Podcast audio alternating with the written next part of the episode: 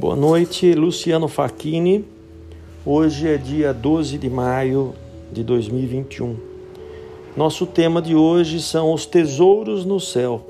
Mateus 6, de 19 a 24.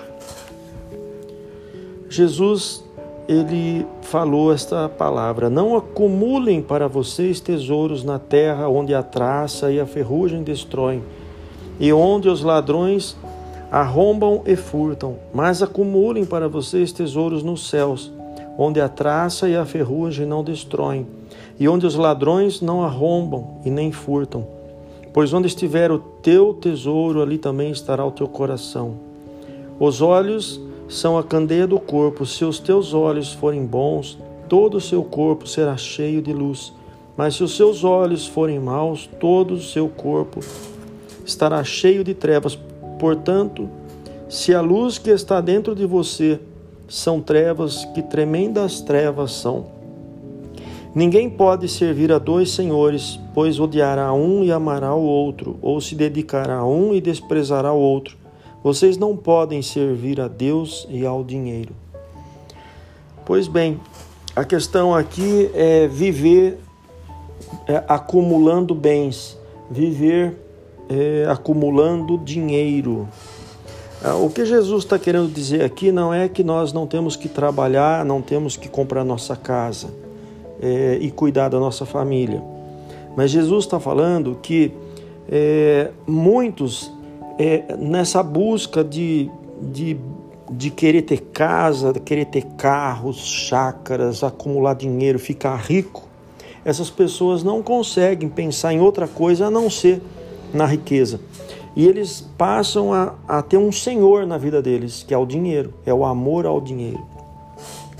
É, e o dinheiro ele passa a ser um Deus na vida das pessoas, porque a pessoa só pensa em trabalhar, trabalhar, trabalhar, ela trabalha a vida inteira, acumula coisas, acumula bens, acumula casas, terrenos, e, e, e ela passa a vida inteira acumulando essas coisas, e ela não faz nada além disso, a não ser cuidar disso e de acumular bens sendo que a nossa vida é eterna.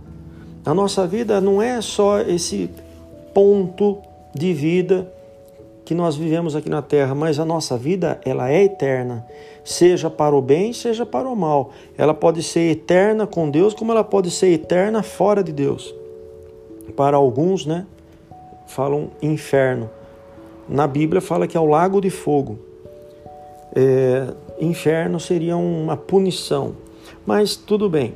É, a questão é qual é o Deus da sua vida? Porque se você só trabalha, trabalha, trabalha, não tem tempo para nada, a não ser trabalhar para acumular riquezas, para acumular bens, para pagar e, e, e, comprar coisas, então esse é o Deus da sua vida, é o dinheiro, são as coisas.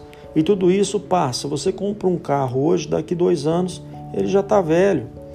Você compra um aparelho, um computador novo, daqui três anos, dois anos, ele já está obsoleto. Você vai viver escravo disso a vida inteira. O que Deus quer é que você tenha tempo para Ele, que você tenha uma dedicação para Ele. Você trabalha, você cumpre suas obrigações e você busque a Deus. Com certeza Deus vai suprir todas as coisas na sua vida. Você vai ter casa, você vai ter seu carro, você vai pagar suas contas, você vai conseguir cuidar dos seus filhos, com certeza você fará tudo isso, porque essa é uma promessa de Deus na vida da pessoa que busca a Deus. Eu posso dizer isso na minha vida. Eu sempre fui advogado, a partir dos meus 23 anos, a partir dos meus 18 já estudando advocacia, fazendo direito, como jovenzinho aí estudando na escola. No entanto, desde os meus 15 anos de idade, eu sempre me dediquei às coisas de Deus.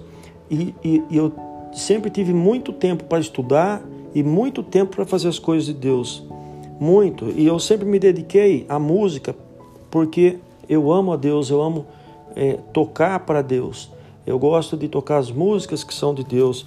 E eu gosto de ler a Bíblia porque eu gosto de, de, de escutar as coisas de Deus, de viver as coisas de Deus. E a minha vida eu posso falar para todos é, eu, Deus me deu minha casa, Deus me deu minha família, Deus não deixa faltar nada e, e eu busco a Deus. Então, é, eu quero deixar esse testemunho para você. É, você busque a Deus e não vai faltar nada na sua vida.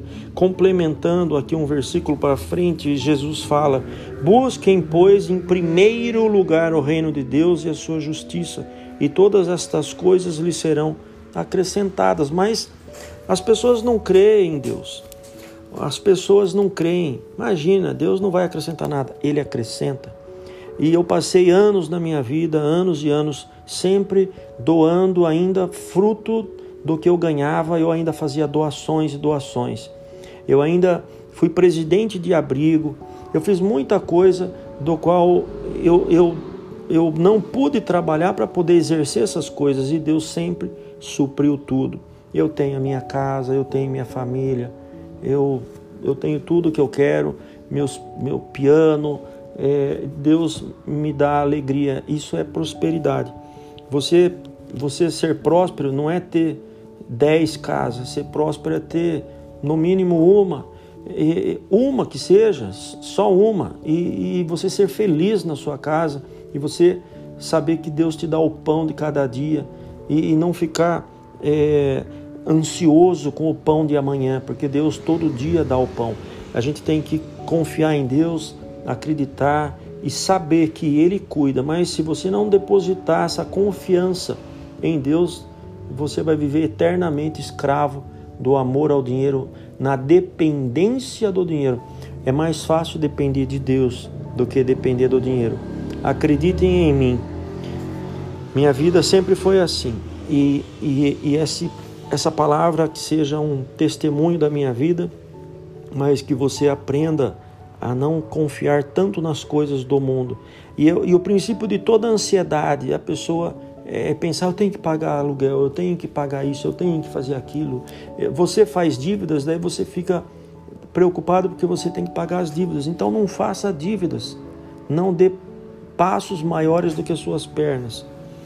É muita coisa para falar, mas eu vou concluir aqui e que o Senhor te ajude, que o Senhor é, ministre no seu coração e tire essa ansiedade, essa dependência, essa escravidão que o dinheiro coloca na vida das pessoas.